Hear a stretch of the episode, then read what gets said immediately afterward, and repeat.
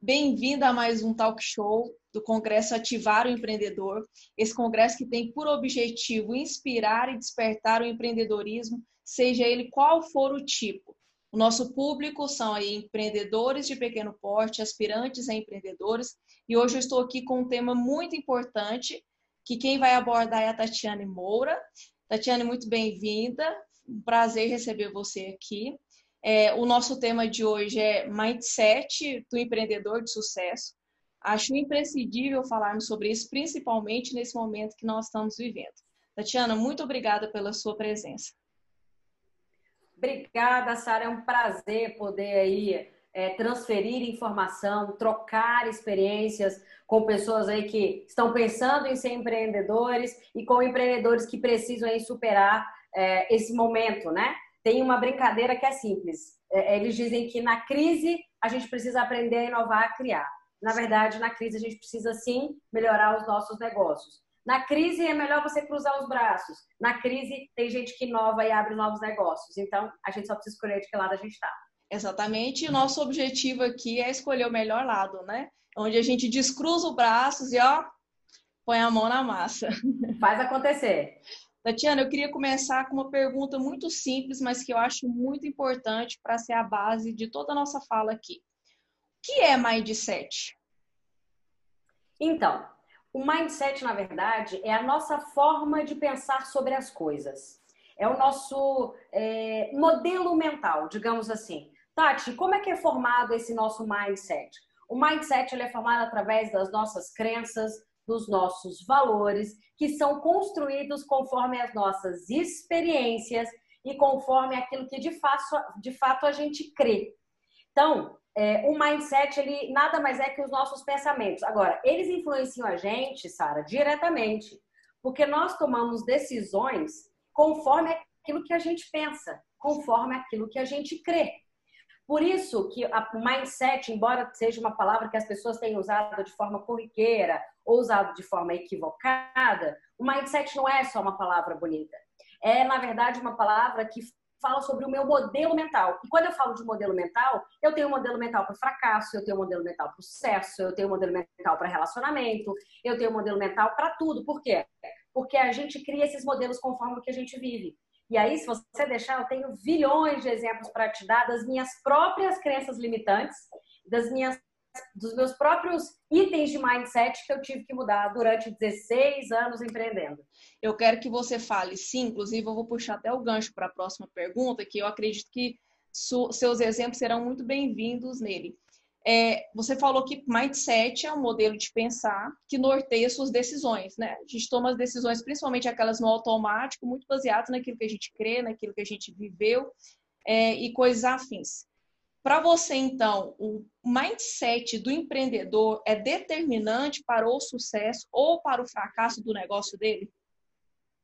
Sem dúvida, sem dúvida, né? A forma como o empreendedor encara os seus desafios, a forma como o empreendedor encara a crise, como ele encara a falta de dinheiro, como ele encara uma negociação com o fornecedor, ou como ele acredita que o negócio dele tem que viver, é, sem sombra de dúvida, é um fator primordial para o sucesso dele. Vou te dar então o meu próprio exemplo. Eu sou funcionária, eu não sou funcionária de ninguém, sou funcionária minha, digamos assim, né? E eu criei um mindset que eu não queria ser funcionária público porque funcionário público tinha rotina e que aquilo não, era para mim. Por que, que eu criei esse mindset? Porque eu via minha mãe sendo funcionária pública e via ela sofrendo muito como funcionária pública, né? Porque eu convivi com a minha mãe durante toda a fase em que ela era funcionária, eu era criança e estava ali do lado dela, e via meu pai sendo funcionário de terceiros. Meu pai foi gerente de loja de, de eletrodomésticos e móveis, que na época era o grande lance na década de 80. E eu via meu pai passar muitas horas no trabalho e trazendo pouco dinheiro para casa via minha mãe trabalhando horas e chegando muito estressado. Então, qual foi o mindset que eu criei? Trabalhar é muito ruim. trabalhar para os outros é muito ruim. Não quero trabalhar para os outros. E aí é uma coisa que a gente tem que aprender, que nós passamos isso para as crianças. Sim, é verdade. Porque a gente fala para as crianças que trabalhar é ruim. Que mamãe não vai ficar com você porque eu vou trabalhar. Então, trabalho é ruim, trabalho tira a mamãe de casa. Quando, na verdade, não. Quando, na verdade, é, hoje o meu mindset me diz que trabalhar, que eu sou do mindset, na verdade, é, do crescimento, que trabalhar é digno, que trabalhar me faz crescer, né?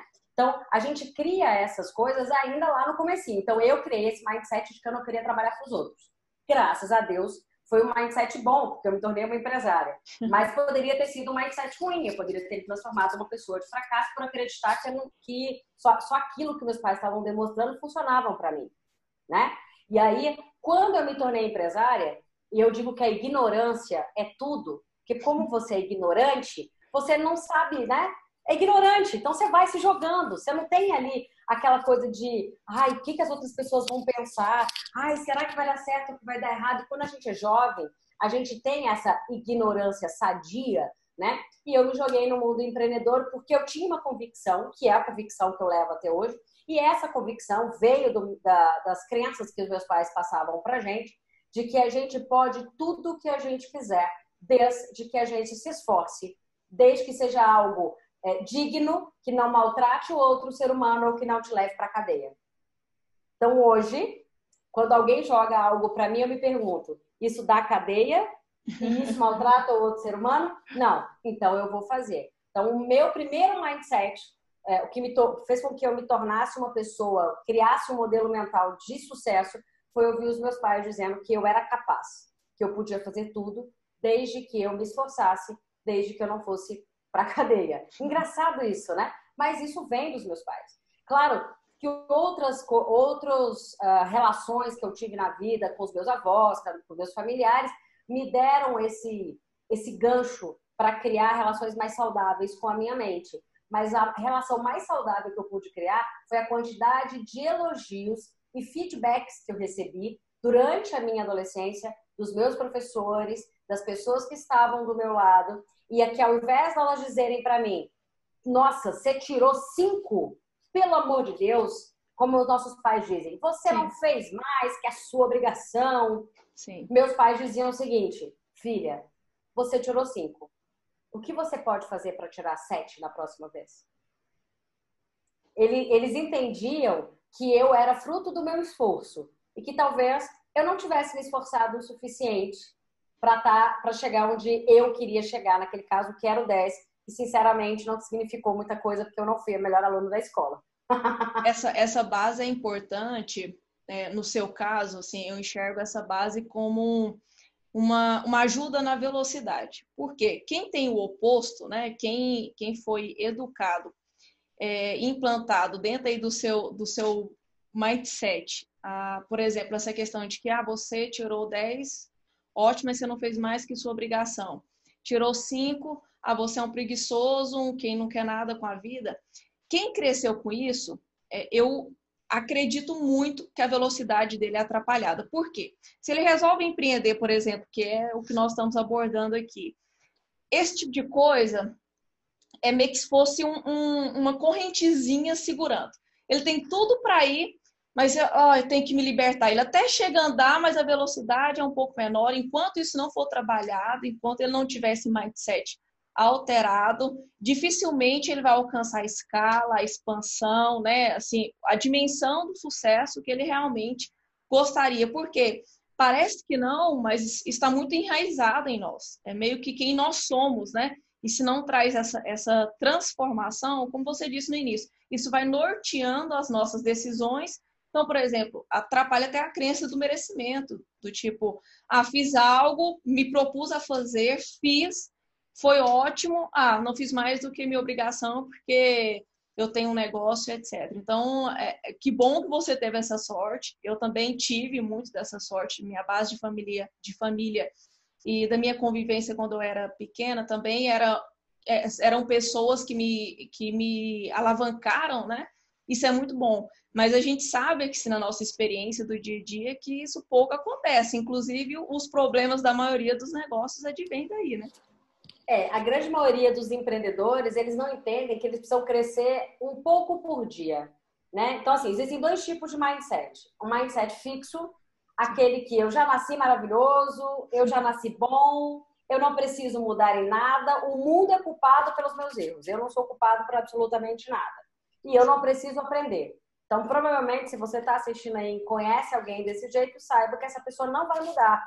Ela tem um mindset fixo, enquanto ela não se é, passar por alguma experiência que faça ela se tocar de que ela não é perfeita, ela vai continuar achando que ela é perfeita. Sim. E você tem é, o mindset do crescimento. Qual que é o mindset do crescimento? Que são pessoas que entendem que quando algo de ruim acontece, ela tem que absorver daquilo que aconteceu de ruim o que aconteceu de bom, ou o que ela pode aprender com aquilo.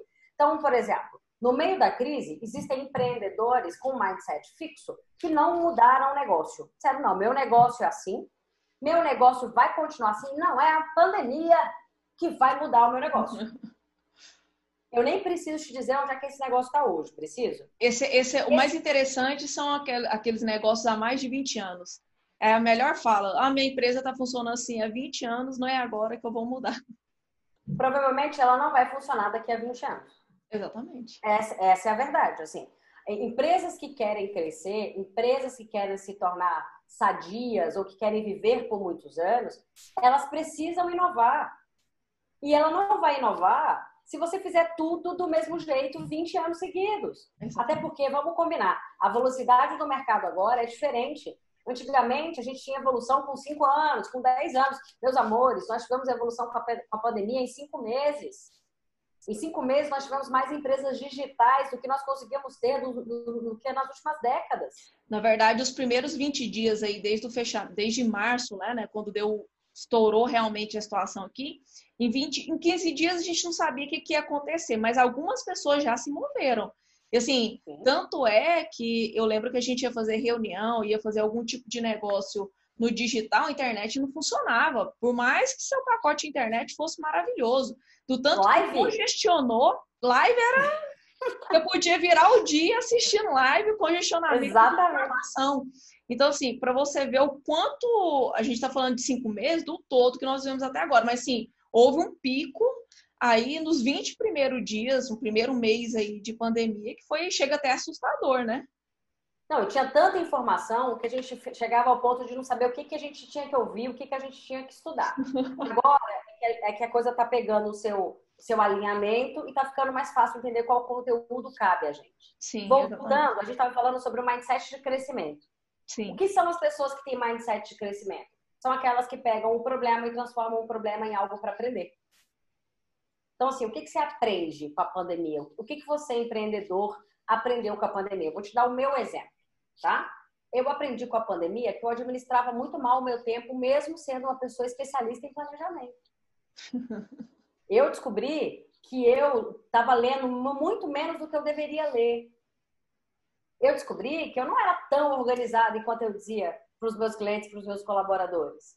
Por quê? Porque na pandemia eu tive o que eu melhor posso ter para poder começar a pensar no meu mindset: autoconhecimento. Então as pessoas falam: ah, eu vou mudar meu mindset. Amor, cola aqui. Não dá para mudar seu mindset se você não souber no que você é ruim e no que você é bom. Isso não existe. Então as pessoas, ai, Tati, eu vou mudar o mindset da minha empresa. Aí contrata lá uma baita consultoria, já vi isso umas 200 vezes. E aí o consultor, ele esquece que cada pessoa pensa de um jeito. Que cada pessoa tem valores diferentes. Que cada pessoa tem crenças diferentes. Sim. E se você não for lá no fundo trabalhar essas crenças, você não consegue mudar o modo de pensar. Se você não conseguiu mudar o modo de pensar, você não consegue mudar o hábito. E o que a gente faz todos os dias é hábito. Sim. Então vamos lá. Você está habituado, senhor e senhora que está me vendo, a acordar da cama todos os dias do mesmo jeito. Não, pare e pensa aí. Você acorda do mesmo jeito, com o mesmo pé, vai no banheiro do mesmo jeito, pega a pasta de dente do mesmo jeito. Por quê? Porque o seu cérebro já entendeu que isso é um padrão. E ele aprende uma única vez. Depois que ele aprende, ele passa para a página 14 e você não aprende mais a escovar os dentes. Sim. Sabia? Pois é, só que você faz isso com tudo na sua vida. Sim. Inclusive com as suas relações pessoais, suas relações amorosas, suas relações com o dinheiro, não é, consultora? Sim, sim. Para você, você pega esse padrão, coloca no seu mindset a sua forma de pensar e vira um hábito. E se você não se der conta de quais são os hábitos ruins as coisas ruins que você faz, que atrapalham seu, a sua evolução, atrapalham o seu crescimento, você não tem como mudar o mindset. Aí eu digo para a minha consultora financeira, que eu digo para você que hoje eu tenho dinheiro, mas eu era a pessoa com o pior mindset financeiro planetário. Eu era uma pessoa que até oito anos de empresa não sabia por que, que eu trabalhava e nunca tinha dinheiro. Vou te dizer por quê. Meu mindset, minha forma de pensar sobre dinheiro. Eu fui educada, e não que seja errado, viu, Sara? Fui Sim. educada ouvindo algumas frases que chocavam com os meus valores e me fizeram acreditar que dinheiro era coisa ruim. Vou dar um exemplo, sem nenhum sectarismo religioso. Quem tem dinheiro não entra no céu.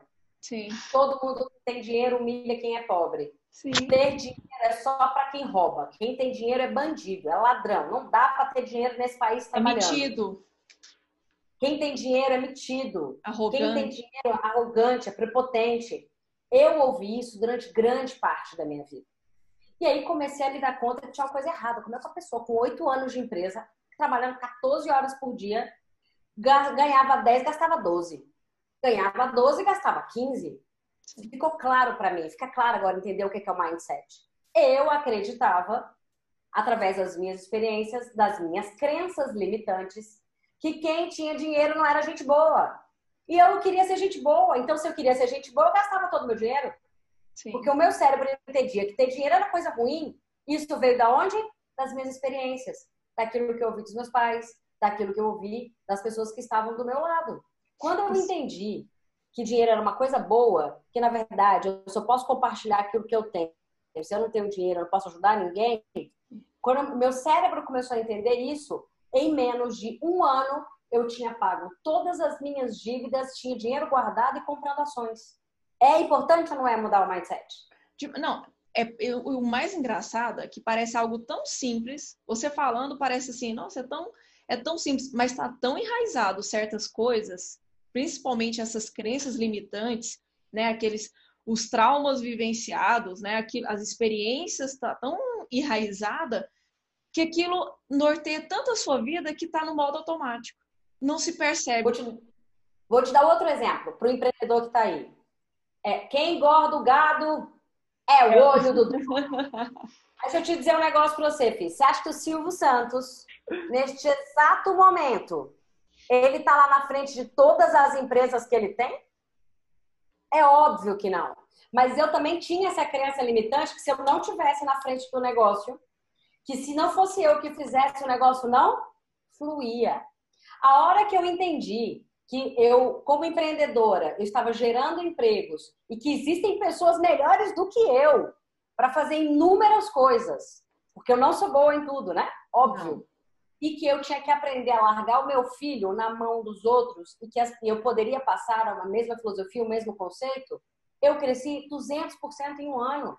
Eu saí de 10 clientes para 25 clientes. Eu saí de um faturamento de 200 mil para um faturamento de meio milhão de reais em seis meses. Mas eu tive que mudar uma forma de pensar. Não sou eu que faço tudo sozinha. Eu tinha que me cercar de pessoas que complementassem os meus defeitos. Lembra que eu falei de autoconhecimento? O que eu tenho de ruim, o que eu tenho de bom? Eu descobri um monte de coisa ruim, gente, que eu tenho. Nossa senhora, como eu tenho coisa ruim. E essas coisas ruins, algumas eu consigo mudar, outras nem tanto. As que eu não consigo mudar, eu colei em pessoas que, que são eram ótimas. melhores do que eu. Um exemplo, eu não sou uma boa gestora financeira, sou uma boa gestora de pessoas, mas não sou uma boa gestora financeira. Então, o que, que eu fiz? Colei no bom gestor financeiro, trouxe para a empresa um bom gestor financeiro. Entende? E é isso que o empreendedor tem que fazer, Sara. Ele tem que entender que a cabeça dele é espelho do negócio dele. Se ele tem uma cabeça fechada, de que o mundo é igual que está na cabeça dele, que mudar não vale a pena, é o que o negócio dele vai, é vai acontecer com o negócio dele. Sim. Agora, a primeira coisa que ele tem que saber é o que, que eu faço para atrapalhar o meu negócio? O que, que eu faço para atrapalhar a mim mesmo como gestor? E as pessoas não costumam fazer essa autoavaliação. Sabe por quê, Sara? Porque dói. Dói. Ver que tem defeito. Dói. Não dói? Dói, e não só dói ver que tem defeito, o processo de transformação não é rápido e é dolorido também. E é um, eu costumo falar que é um alto preço emocional para se pagar. E são pouquíssimas pessoas que estão dispostas a passar por essa jornada do autoconhecimento, é, justamente porque dói. é difícil. Eu vou te dar até um exemplo com o que você está falando. Eu tenho dois mentorados agora, gestores de empresa, saíram há pouco tempo da empresa que trabalharam, montaram uma das soluções da empresa fora, com uma outra empresa, né?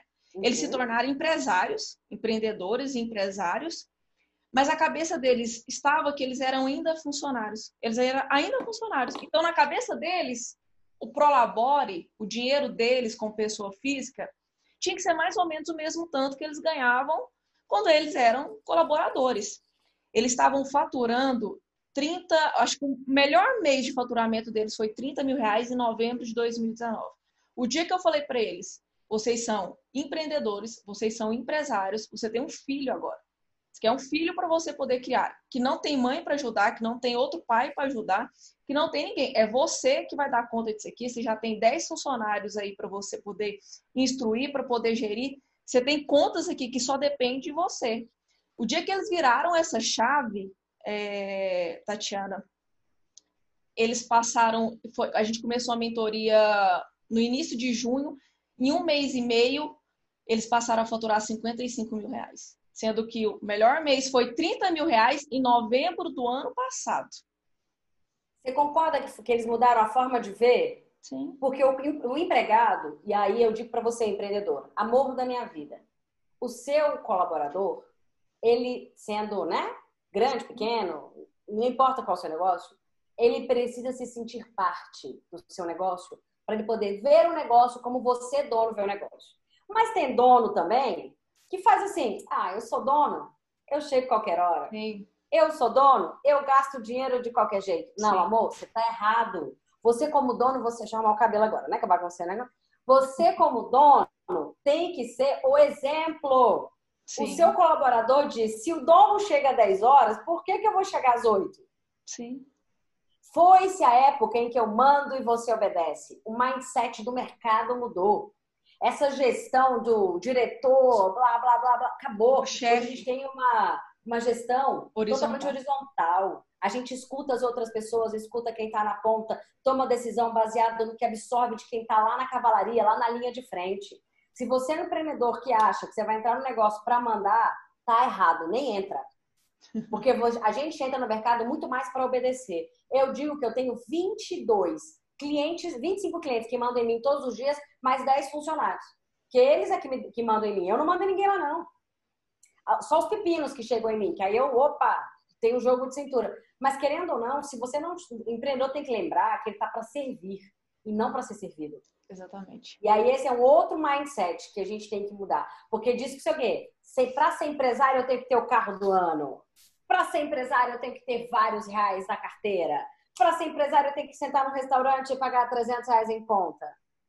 Amor da minha vida. Eu não vou fazer isso nunca. Nunca. Sabe por quê? Primeiro que eu tenho o valor do meu dinheiro, né? Senhora consultora financeira. Sim. Né? Então, eu me presenteio com coisas de quando eu bato as minhas metas, quando o meu faturamento é bom. Recompensas. Você tem recompensa. Recompenso. Mas eu só uso exclusivamente o meu Prolabore.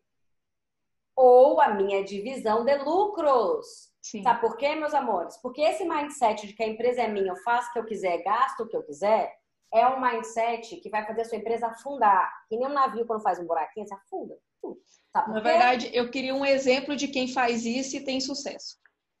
Eu não conheço, amor. Eu também não. Mano, liga aí, você que tá assistindo, liga pra gente, pra gente. Se você conseguiu sucesso fazendo, tendo essas atitudes, me conta. Eu não conheço. Então, assim, hoje, lá na minha empresa, que eu tenho duas, tá, gente? Duas saudáveis. Eu só abri a segunda depois que a primeira estava saudável. Uma não depende da outra, uma não tira dinheiro da outra. Por quê? Porque uma empresa é uma pessoa jurídica, é um bebê que eu tenho que administrar. Se eu for uma péssima mãe, uma péssima gestora, ela vai afundar. Se eu for uma boa gestora, ela vai crescer. Ser uma boa gestora não significa que eu sou bom em tudo. Então eu descobri que eu sou ruim, ó, lembra a mãozinha aqui, em várias coisas. Mas isso tem a ver com, meu, com a minha mudança de mindset. Quando eu é, comecei a empreender, eu também achava que para ser empresário eu tinha que ser bom em tudo. Não, amor, eu odeio contabilidade. Mas eu preciso saber o que é contabilidade. Então, se eu não sou boa em contabilidade, eu arrumo uma contabilidade boa e uma contabilidade que me explica as 999 dúvidas que eu tenho toda semana. Que tenha uhum. paciência comigo. mas eu não vou tentar ser especialista em contabilidade. Sim. Não é a minha pegada, né? E aí o empreendedor não. Sabe o que é outro mindset? Que é, minha Nossa Senhora, que eu tenho vontade de infartar quando eu pego? É a empresa é minha, faz do jeito que eu quero, quem manda sou eu. Já viu isso? Nossa. Aí você me contrata gerente, supervisor e ninguém consegue tomar nenhuma decisão. Ninguém tem autonomia no negócio. O legal é quando, eu vou não, vou te dar uma situação ainda melhor. O legal é quando ele fala que a empresa é dele, quem manda é ele, contrata uma consultoria e não dê e não segue as suas orientações. Eu já virei para cliente e falei assim, ó, vou te dar meu último dia de consultoria aqui de graça, não precisa me pagar.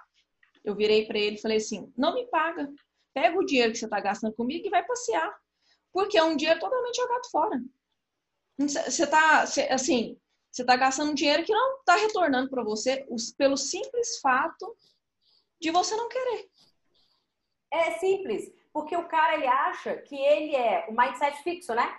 Que ele é o bom, ele é que sabe de tudo, ninguém sabe mais do que ele e que ele cresceu daquele jeito e vai morrer daquele jeito. Gente, volto a dar o exemplo do Silvio Santos.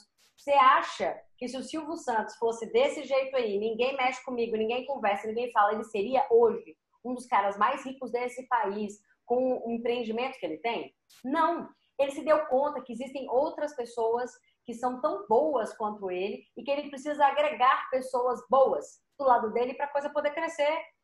Então, é, acho que a dica mais valiosa que eu dou para a galera hoje, independente de você ser empreendedor ou você está querendo empreender, é tenha autoconhecimento. Saiba que você não é bom em tudo, que você tem falhas, Sim, Sim. E que você precisa colar em pessoas que sejam melhores do que você. Colar em pessoas que possam te agregar, te ensinar, sem interesse, tá? Aí eu vou colar aqui na Sara, porque a Sara tem. Não, vou colar na Sara porque eu vou pre prestar atenção no que a Sara faz, para ver como é que ela se comporta quando dá certo e principalmente quando dá errado, para eu poder absorver a informação. Tá? O problema é que o empreendedor ele tem outro pequeno problema. Eu não tenho tempo. Já ouviu isso? Nossa! Mindset empreendedor. Eu tenho muita coisa para fazer. Eu já fui contratada como consultora e a pessoa não tinha tempo para minha consultoria. Por que ela te contratou, gente? Fico na dúvida. É porque as pessoas têm um mindset que significa o seguinte: se eu contrato um consultor, minha empresa vai dar certo. Amor, o consultor só faz milagre se você estiver junto, querido. Se o empreendedor colaborar, querido, sozinho, ele não muda a sua, a sua empresa, porque consultor da consultoria, né? Consultor não vira dono da empresa. Digo isso para os nossos clientes amados. Mas essa questão de não ter tempo é outra bengala, bengala, outra desculpinha, bem, perdão a palavra, vagabunda, que Sim. nós, empreendedores, arrumamos para não fazer o que tem que ser feito. Sim. Por que, que a gente faz isso? Porque a gente acha que para ser empreendedor a gente tem que estar muito ocupado. Que empreendedor mesmo é aquele que não tem, não atende telefone direito, que tem duas secretárias, que tem alguém para cuidar da agenda. Gente. Ou seja, ele se importa em ser ocupado, mas não se importa em ser produtivo. Esse é o mindset do empreendedor do passado. O empreendedor do futuro, ele entende que tempo, produtividade e prazer estão agregados. Se eu não estiver bem comigo mesma, com a minha família, com a minha saúde, eu não vou conseguir empreender de forma saudável. Sim eu não vou conseguir fazer a minha família, a minha, a minha empresa, que é o meu bebê, né, perpetuar. Sim. Então adianta você ter um empreendedor que vai infartar quando chega no negócio? O empreendedor que, perdão da palavra, está com todas as taxas glicêmicas do planeta, do corpo, errado. Aí não vê os filhos crescerem, não consegue ter amizade é, coerente, não consegue ir a um bar com os amigos, não consegue nem na igreja direito. Sim. Por quê? Porque se ocupa daquilo que não é sua responsabilidade às vezes pega a tarefa que é do gestor, que é do operador, que é de outra pessoa e absorve para si. Com que crença? De que para ser bom tem que saber tudo. Que para saber bom, para ser bom tem que ter pouquíssimo tempo. Deus me livre de ser empreendedor assim. Eu, por ser uma pessoa de planejamento, mas que eu também descobri que nem sou tão boa assim, lembra? eu hoje planejo o meu tempo para fazer isso que a gente está fazendo aqui, porque se eu fosse uma mega ocupada, eu não estaria fazendo isso Sim, aqui. com certeza. Tenho uma equipe altamente, instru... altamente instruída e organizada. E sabe o que eu faço no meu final de semana, Sara? Nada. Por quê? Porque eu tirei da minha cabeça esse mindset que para ser bom tinha que ser workaholic. Na não, verdade, gente. não é. Eu não eu costumo falar que não é nada. A gente se recarrega. A gente revigora as energias, reabastece para poder fazer aquilo que precisa ser feito, na hora que precisa ser feita, com a, com a energia necessária para ser feita. É, e é assim, ah, Tatiana, então você não trabalha sábado e domingo? Não, gente, se for necessário, se realmente te for necessário, eu vou arregaçar as minhas mangas como uma boa empreendedora que sou e vou fazer. Só que eu me planejo para ter tempo para as minhas outras atividades, para o meu marido, para minha casa, para minha família. Sim. Porque não existe um empreendedor que não uh, precise cumprir outros papéis. Quando você tem falta de equilíbrio na sua vida, alguma coisa vai dar ruim no futuro. Então, o que, que eu digo? Todos nós temos vários papéis né? E nós reagimos a esses papéis conforme o nosso mindset. Quando a gente fala de equilíbrio da vida, né? Isso tem muito a ver também com o nosso mindset. Por quê? Porque a gente toma decisões em todas as áreas da nossa vida baseado no nosso mindset. Tati, que áreas são essas? Para a gente poder ter equilíbrio na vida, a gente tem que interpretar os nossos vários papéis. Eu não estou falando de teatro nem de novela, não, tá? Sim. Eu estou falando dos papéis que você tem na sua vida. Então, eu, Tatiana, tenho alguns papéis. Se eles estiverem equilibrados, está tudo bem. Se eles estiverem desequilibrados, provavelmente no futuro pode dar ruim. Vou dar um exemplo. Eu sou esposa. Então, se eu cumprir o meu papel de esposa, se eu tiver com meu marido, tiver um tempo para ele, né? Se isso estiver muito claro na minha relação com ele, eu não vou ter problema com ele no futuro quando eu estiver trabalhando. Eu tenho o meu papel de empreendedora, então eu tenho algumas horas no dia que eu vou ter que me dedicar aos meus negócios né? Eu tenho papel de filha, eu não posso simplesmente me dedicar ao meu marido, me dedicar ao meu trabalho e esquecer que eu tenho os meus pais, né? Eu tenho papel de tia, eu tenho papel de irmã, eu tenho papel de diretora do sindicato, de palestrante, e todos esses papéis precisam estar equilibrados na minha rotina, equilibrados na minha cabeça, para que para que eu simplesmente tenha equilíbrio e sucesso. Quando eu me dedico apenas mais a um, menos a outro, aí acontece aquelas coisas que acontecem assim no futuro. Nossa, não vi meus filhos crescerem. Uhum. Nossa, não consegui estudar tudo que eu queria. Por quê? Porque você, por algum motivo, estava fugindo aí de alguns dos seus papéis. E você precisa alcançar o equilíbrio através dos papéis. O que é importante, gente? O sucesso e o fracasso, eles estão muito mais ligados como você encara os problemas do seu, da sua vida muito mais ligados com como você encara a, a, os seus desafios do que com habilidades e competências, tá? Porque competências a gente adquire. Sim. Eu não tenho a competência, eu sou incompetente para falar inglês. Eu vou estudar e passo a falar inglês, me torno uma pessoa mais competente. Né? Ah, eu não sou, eu sou incompetente com finanças. Contrata a Sara que ela vai te educar. Olha, Sara, fazendo merchan. E assim sucessivamente. Eu acho que a gente também tem que aprender a usar a palavra incompetência da forma literal da palavra. É falta de competência. Eu tenho várias faltas de competências e eu colo em pessoas ou vou estudar para adquirir as minhas competências. Acho que é até legal a gente fazer o seguinte: vamos enumerar aqui ou frisar características do mindset do empreendedor de sucesso. Acredito que você vamos falou muito. Você falou muito em autoconhecimento, né? Então, assim, ele está predisposto a se autoconhecer é, é uma pessoa que sabe ter foco, né? Que tem, que tem é, é hora de estar com o marido, é hora de estar com a esposa, é hora de estar com o marido, é hora de estar com a esposa, é hora de estar com o filho, é hora de estar com o filho, é hora de se dedicar ao negócio, é hora de se dedicar ao negócio. O que mais que a gente pode dizer? A gente pode dizer que é uma pessoa que tem planos. Geralmente é uma, o mindset de sucesso, o mindset do empreendedor é aquela pessoa que não deixa a vida a Deus dará. Sim. É uma pessoa que tem planos, né? Com pandemia, sem pandemia, com crise ou sem crise, ela sabe o que ela quer da vida dela para os próximos meses, para o próximo ano, para os próximos cinco anos. Não é uma pessoa que deixa a vida me levar. Não é bem assim, né? Ela se aproxima de pessoas positivas, ela geralmente se afasta de pessoas que estão ali sempre down, sempre jogando para baixo, porque querendo ou não, pessoas com mindset empreendedor, elas sempre veem um, num problema uma possibilidade de solução, Sim. né? Você parar para pensar, muitos dos negócios que surgiram, surgiram para resolver problemas. E a grande maioria dos negócios surgem para resolver os nossos problemas. Então, num problema, você pode ter uma grande solução, né? E pessoas bem-sucedidas, elas geralmente, Sara, desconheço uma pessoa bem-sucedida que não pense positivo, tá? Se eu puder incluir aí algumas dicas é, que, que é importante é, se você vai se tornar empreendedor, saiba que sociedade é um casamento, que nem sempre você fica só com a parte boa. 99% das vezes você está com os problemas.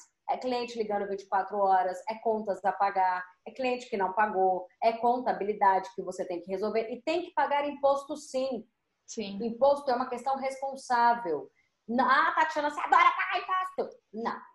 Eu tenho uma boa contabilidade para eu pagar o que é justo, tá? Mas não pagar imposto seria uma irresponsabilidade nossa, porque Sim. o imposto faz parte de um processo democrático, né? Agora, como ele é usado, a responsabilidade nossa, né, de cobrar que ele seja usado da forma correta. Mas se a sua empresa não dá conta de pagar os impostos, tem uma coisa errada. Talvez ela não deveria estar viva, ela não tem na mola propulsora para sobreviver. A Sara pode falar mais sobre isso depois. Geralmente é um probleminha de precificação e gestão de custos. Geralmente, geralmente, a pessoa coloca lá o imposto e não ganha nada com aquilo, ou não põe o imposto. Já vi gente fazer preço sem colocar o imposto. Eu falei, sim, como você paga depois, quando chega? Eu não, eu não sei. Né? É... Outra coisa que é importante, Sara, para cara, para a pessoa que vai ser empreendedor aí, ou que já é empreendedor. Empresa não é cabide de emprego de familiar. Sim. Tá? Concordo. Você tem ideia? O dono da Ambev, eu tô falando de qualquer empresa não, gente, cola aqui. Eu tô falando da Indev, né, que vocês já conheciam como Ambev, mas agora é internacional. Deixa eu te contar só um segredo. Tá na cláusula do contrato deles que nenhum filho pode entrar na gestão da empresa. Você tem noção que eles já evitando problemas futuros eles colocaram que nenhum filho de nenhuma das partes societárias podem administrar a empresa. Se eles morrerem, a empresa vai ter uma administração profissional. Ou seja, na verdade, eles estão ali, se a gente for pensar, por que um negócio nasce, ele nasce com um propósito geralmente de solucionar algo. Então, é uma questão de zelar pela perpetuidade dessa solução, não por quem vai solucionar. Aí sabe o que, que acontece? o cara se torna empreendedor. Eu tenho irmãs e tenho sobrinhos, né? Aí, quando a, a minha irmã completou a idade de trabalhar, minha mãe falou assim: filha, sua irmã completou a idade para trabalhar, tá na hora dela trabalhar. Eu falei: que bom, manda ela procurar emprego. você vai dizer: nossa, você nunca empregou, Tati, alguém? Não. Tô mentindo se eu disser isso, porque se eu for bater lá na minha porta, você vai ver que tem uma pessoa que é familiar trabalhando comigo. Mas antes, querido, o rala foi grande e ela é tratada exatamente como trata qualquer outro funcionário, sem qualquer. Eu não converso sobre. Depois que eu saio do trabalho, eu não abro minha boca para falar de negócios com ela. Por que isso? Porque eu entendo, eu já entendo, tá? O meu mindset me diz que empregar é, familiar é problema, abrir negócio com familiar é problema, mas isso é o meu mindset. Sim. Que baseado nas minhas experiências, que as minhas experiências com consultorias em empresas familiares foram sempre muito ruins. Então, na minha cabeça é, família, bicho, vamos cada um para um lado que fica melhor. Mas pode ser que na sua empresa eh, não funcione assim, né? Mas eu digo para você, empresa não é cabide de é, tio, primo, cunhado, tá? A não ser que esse cara seja muito bom e que ele vai ralar muito e que ele é, possa ser tratado como qualquer outra pessoa. Se você tiver que colocar alguém no seu negócio que você tem que tratar de modo diferente, não dá certo. Eu costumo dizer o seguinte: não contrate alguém que você não possa demitir. Exatamente. Então, você assim, não pode demitir, tá ruim, filho. Exatamente. Tá? Sabe Outra uma... cosita. Ah, pode, pode falar, que eu, você deixar a gata. Eu engato aqui, ó. Sabe uma coisa que eu acho extrema, mas assim, extremamente importante que eu percebo que poucos têm. É, na ISO 9001 tem uma premissa que eu costumo dizer assim, ó, se algo pode dar errado, vai dar errado. Ele vai dar. Então, eu acredito que poucos é, empreendedores têm gestão de risco. Por quê? Tem alguns que são bastante eufóricos. E eu acredito que esse pensamento positivo realmente faz parte do conjunto de coisas que levam a empresa para o sucesso. É, só que é o seguinte, a gente precisa prever coisas que vão dar errado. E a gente precisa ter fundamentos, eu costumo dizer, fundamentos, porque se qualquer é, merda que acontecer, opa, peraí, eu não vou começar do zero ou do negativo, eu vou me rapidamente refazer. Então, eu conheço muitos, é, tanto empresários quanto é, a, a, o empresário mesmo, quanto a empresa, não tem uma reserva de contingência, não se preocupa em ter uma, uma outra fonte de renda. E eu estou falando para a empresa também, tá? Por mais que você tenha um produto aí, quem está nos escutando, um produto muito bem definido, é, um público-alvo muito bem definido também, é interessante que você tenha outros métodos de entrar é, receita na empresa. Tudo para quê? Porque no momento de crise como esse, você tem lá uma renda passiva, você tem uma reserva de contingência, você tem um fundo, você tem um capital de giro para um tempo um pouco maior. Então, sim, eu percebo que a maioria das pessoas não pensam em gestão de risco. Eu costumo até brincar, falo, gente, eu não sou negativa, eu sou uma positiva realista. Então, assim, eu olho para o negócio e falo assim, ó, isso vai desencadear X problemas, o que, que eu posso fazer aqui agora para que ou eu não chegue no problema, ou se chegar, eu reverter ele de uma forma muito rápida. Então, Quando a gente fala em dinheiro, então, Sara, a gente precisa, assim, todas as outras áreas, pelo menos no meu negócio, que é um negócio de marketing, você consegue rebolar e resolver. Dinheiro, não. Se você depender de banco, você depende de documentação, você depende de terceiros, né? E aí não está na sua mão. Aquilo que não está na sua mão, você tem que estar precavido, né? Sim. Então, eu digo que no mundo do dinheiro, quanto mais precavido você tiver, melhor. Por que, que existem algumas empresas sadias hoje e existem empresas que não estão sadias hoje? Primeiro, porque elas têm planejamento financeiro. Ponto. O que significa ter planejamento financeiro? No Beabá aqui, gasto menos do que eu ganho. Ponto. Sei exatamente qual é o meu custo fixo, sei exatamente qual é o meu custo variável, tem uma previsão orçamentária, então sei mais ou menos quanto eu vou gastar no mês. Dá sempre certo? Não, gente. Queima uma lâmpada que não estava previsto. O funcionário pede demissão que você não sabia, que tem que pagar o FGTS lá no final Sim. do mês. Uma pandemia que vem que você não estava esperando jamais. Pois é, mas aí o que acontece? Quais são as empresas que estão sobrevivendo melhor? As que têm previsão orçamentária, porque não precisam depender de muito dinheiro de terceiros ou de banco para sobreviver. Ela consegue frear e se organizar. Só que tem muita empresa, e eu volto a dizer, que pega o dinheiro do caixa e compra um carro zero e quer andar de BMW com caixa vazio. Ah, não, mas o dinheiro é meu, o dinheiro da empresa. Aí compra um apartamento para o filho que está fazendo aniversário, está casando, sei lá, e raspa o tacho da empresa. Sabe o que, que a pessoa faz? Ela seca o baldinho dela de dinheiro e depois quer colocar tudo de novo. Não é muito melhor enchendo e esvaziando aos pouquinhos? Para não correr o risco de ficar sem nada quando tiver um problema? Vou dar um exemplo. Digamos que a empresa pegue fogo. Você faz o quê? Não faz nada, porque você não tem dinheiro. Você comprou lá o imóvel para seu filho, não tem dinheiro guardado e tudo que você tinha estava dentro da loja. Você vai fazer o quê? Não vai fazer nada. Vai mudar a empresa para o apartamento do filho.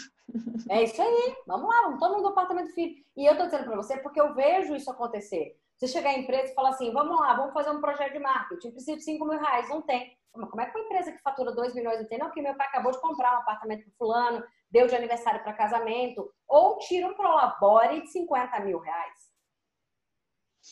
Eu, eu faço para isso. Eu faço uma pergunta simples. Você quer ganhar salário ou você quer ganhar lucros infinitos? O que, que você prefere? Eu prefiro, eu prefiro lucros infinitos. Eu também. Lucros infinitos. Eu também. Então, eu prefiro perpetuar a empresa e perpetuar o meu dinheiro do que ficar, do que tirar 50 mil da empresa hoje e não ter nada para pagar amanhã. Mas o empreendedor, infelizmente, ele não pensa assim. Ele não consegue, você que está me ouvindo aí, consiga. Ele não consegue ver oh. o dinheiro no banco e achar que o dinheiro não é dele. Muda seu mindset, amor. Se eu abrir a minha conta bancária hoje, vai ter 200 mil reais lá. Não são meus. Não são meus, são de uma empresa é de uma empresa, e a empresa vai ter que gerar esse dinheiro. Eu não posso simplesmente chegar lá e passar meu cartão de crédito. Não é meu, o dinheiro é da empresa. E as pessoas não entendem isso. O meu dinheiro é do meu esforço, porque tem dois tipos de sociedade, tá, amorzinho? A sociedade, o sócio ativo, aquele que trabalha no dia a dia do negócio, por isso ganha a Prolabore. É a recompensa dele, é o salário dele como empresário. Exatamente. Que nego viaja e quer ganhar 20 mil reais numa empresa que fatura 50 mil. Não é assim, tá, meu amor? Contrata um consultor financeiro que ele vai dizer quanto você pode tirar da empresa sem, sem arrancar o, a jugular dela, tá?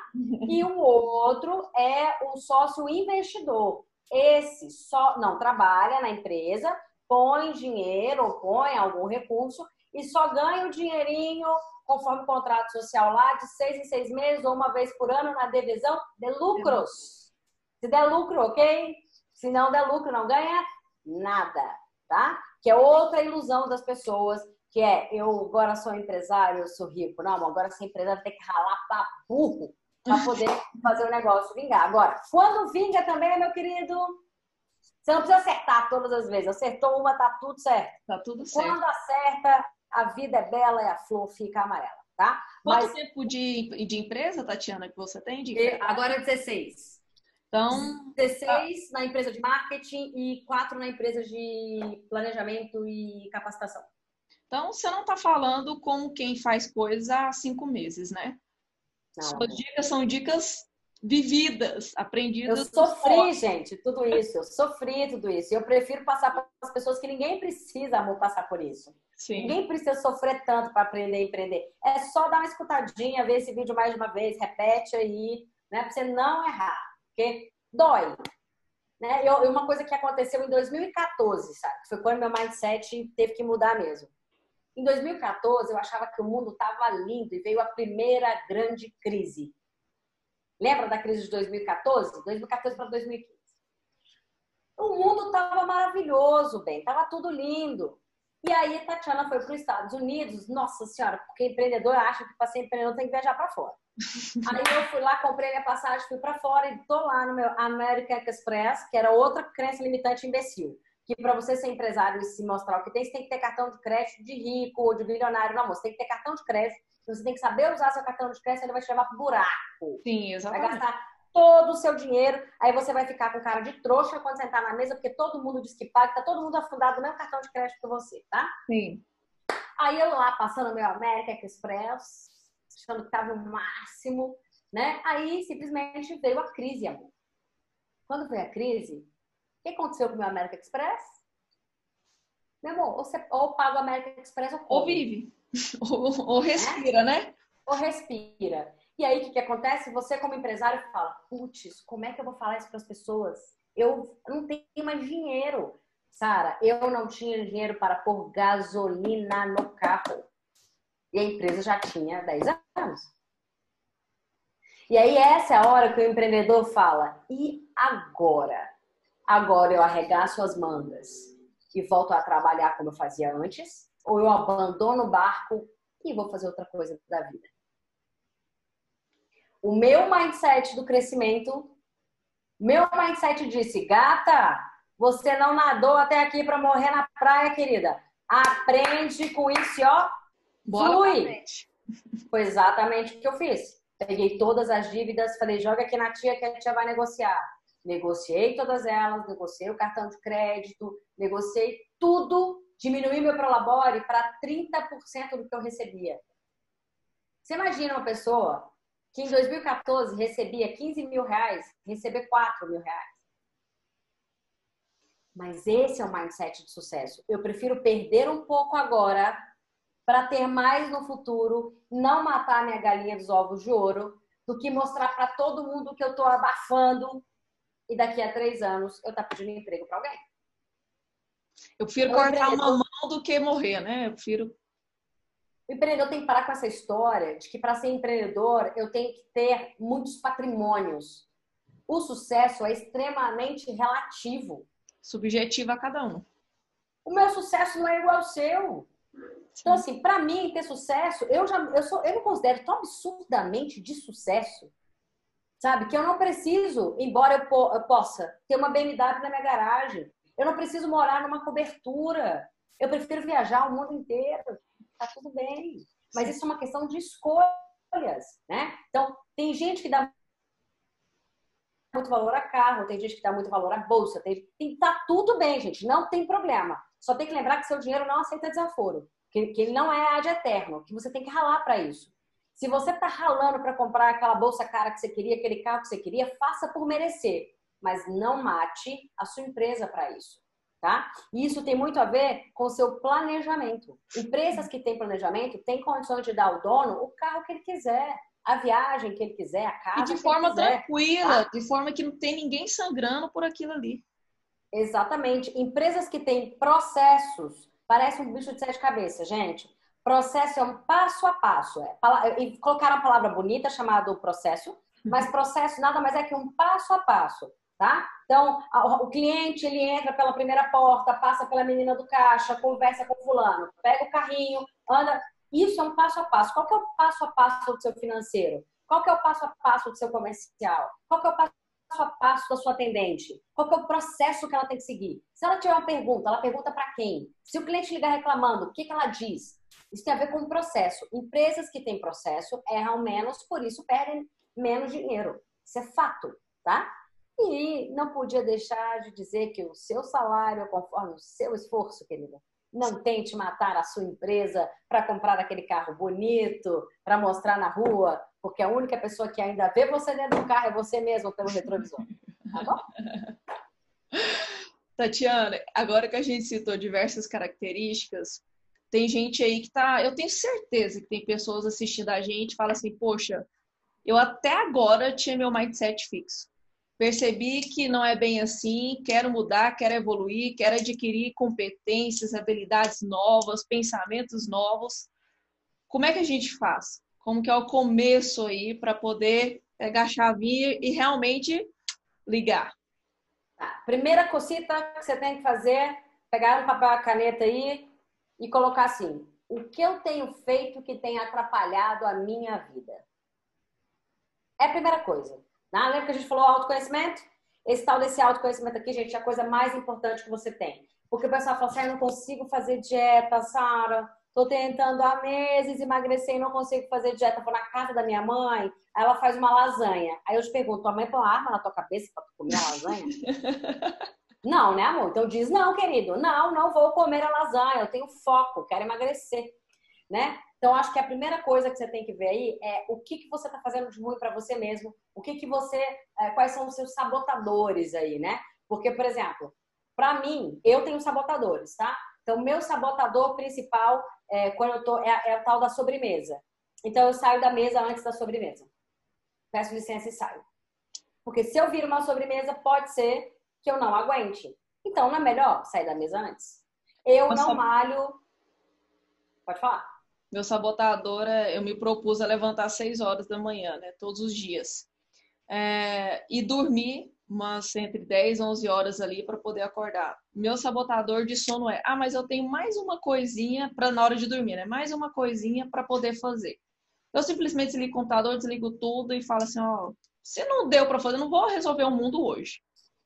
E no outro dia, para eu levantar cedo, eu coloco meu celular longe, porque na hora que ele despertar, eu não vou ter oportunidade de ficar apertando só na É isso aí, você descobriu quais são os seus sabotadores, né? Por exemplo, a, uma das nossas conhecidas tem como sabotador andar com cartão de crédito. O que, que ela fez? O cartão de crédito dela não fica com ela. Até ela adquirir o hábito de não comprar mais. Então a gente precisa saber quais são os nossos sabotadores. Como empreendedor, Provavelmente você tem vários sabotadores. Você pega, o funcionário chega para você, você não demanda, você faz. Como empreendedor, você ao invés de conversar com a pessoa sobre um problema, ou chamar o seu gestor, seu gerente para resolver, você levanta da sua cadeira e vai lá fazer. Você Sim. quer resolver aquilo que não é da sua área. Você quer tomar decisão que você não, não pode tomar sozinho. E dá-lhe sabotadores aí. Mas Muda decisões tem... né, várias vezes. Gente, eu, eu tenho um cliente em particular, que eu não posso dizer o nome do santo, mas se você ligar para ele às nove é uma coisa, às nove e meia é outra, às dez é outra, às dez e meia é outra. Então eu já digo para ele, eu vou te ligar às dez e meia, que já sei que você mudou de ideia, vai ser a última.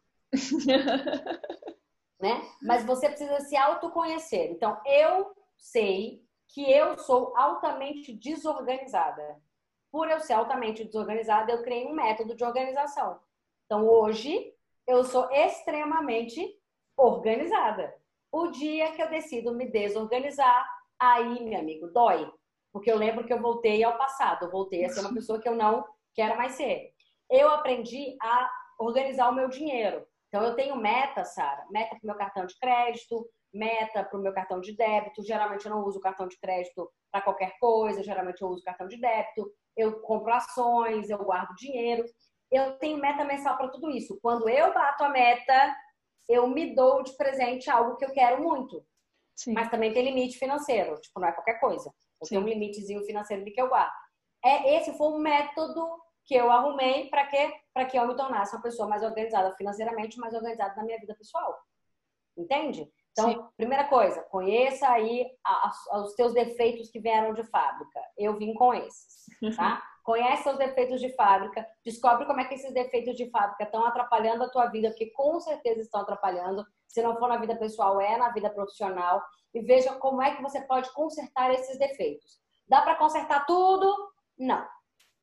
Conserta um de cada vez. Eu, consertando o meu planejamento, consegui organizar outras fases da minha vida que eram primordiais para mim. Mas não tente fazer tudo de uma vez só. Faça um de cada vez Sim. e depois você vai trocando aí para não virar uma grande confusão e você ficar mais frustrado de tudo. Mais alguma coisa para a gente repassar? Mudança de chave, as duas, autoconhecimento. Não tente fazer tudo de uma vez. Autoconhecimento, não tente fazer tudo de uma vez, tenha foco e faça planejamento. Fique perto de pessoas positivas, pessoas melhores do que você, para que você possa absorver coisas boas. Ah, Vamos falar para o pessoal falar. assistir o congresso todo também, que eles vão aprender. Eu ia falar agora, gente, leia, é, leia mais, você, você, tem que ler, tá? Ler faz parte da, da uma evolução do mindset. Mas se você não consegue ler, tipo eu, prefiro ver vídeo 600 vezes que fazer leitura porque eu sou hiperativa, então veja o congresso inteiro. Eu acho que você vai poder absorver é, inúmeras informações de vários temas. Né? Começa por aqui, veja essa daqui, arrase nessa, me dá lá várias estrelinhas, para a Sara achar que eu sou boa, porque o meu mindset diz que eu sou boa, né? Mas não é fixo, é de crescimento. Mas, de qualquer forma, veja o resto do congresso, que eu tenho certeza que se a gente conseguir plantar a sementinha empreendedora do seu coração, o dia de amanhã vai ser melhor para você. Tatiana, muito obrigada pela sua colaboração. Você foi de uma riqueza prática muito grande. Eu acredito que, no mínimo, todo mundo vai sair daqui chacoalhado, né? Vai sair, no mínimo, incomodado. Eu espero que se ele se ele puder sair daqui com uma coisa que está incomodado com a vida que tem. Então, eu agradeço demais sua participação, foi, foi de muita valia. Muito obrigada pela oportunidade. Eu acho que nós, empreendedores, temos obrigação é, e até uma forma de agradecer a Papai do Céu por tudo que eu tenho, de transformar é, a minha vida em, as minhas experiências em informação para que outras pessoas possam empreender, porque eu realmente acredito que o futuro de um país melhor está no empreendedorismo. Eu também, Tatiana. Acredito que educação e empreendedorismo transformam vidas. Exatamente. Ó, forte beijo para vocês. Um abraço. Tchau.